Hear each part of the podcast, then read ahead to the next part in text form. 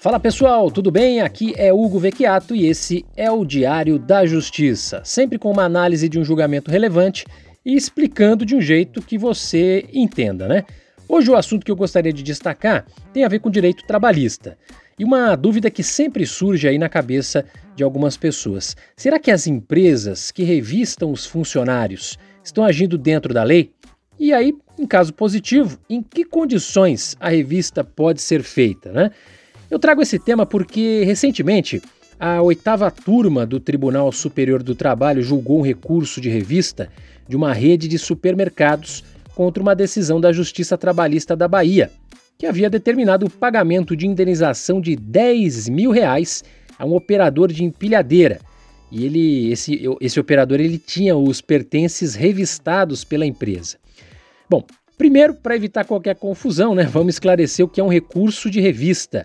É um, um recurso que uma, uma parte move no direito trabalhista, né, no jargão jurídico, interpõe, o verbo interpor o recurso, né, o verbo do jargão jurídico, quando ele interpõe um recurso contra uma decisão do Tribunal Regional do Trabalho.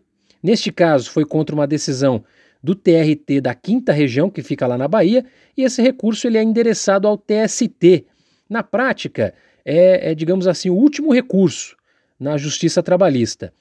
A outra revista, a revista dos pertences, era o procedimento adotado pela empresa, né? E segundo alegado ali no processo, a empresa fazia a revista de bolsas e mochilas dos empregados depois que o expediente terminava. Pelo que ficou provado, normalmente a revista era apenas visual.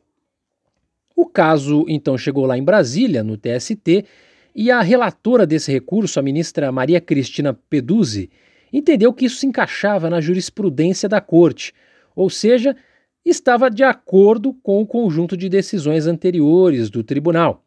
E o TST entende que, quando a empresa faz a revista visual dos pertences do empregado, não significa necessariamente um dano moral para o empregado.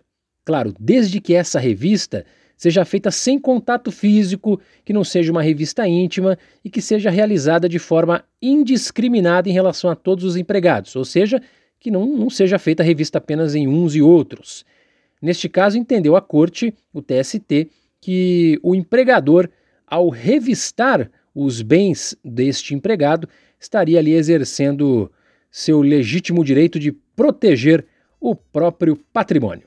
Beleza? Então, Peço a você que assine o nosso podcast para receber sempre uma atualização e também me siga nas redes sociais, Twitter, arroba Hugo Vecchiato, Vecchiato com dois Cs, H e um T só. E também acesse o blog hugovecchiato.wordpress.com. Este foi o Diário da Justiça. Um grande abraço!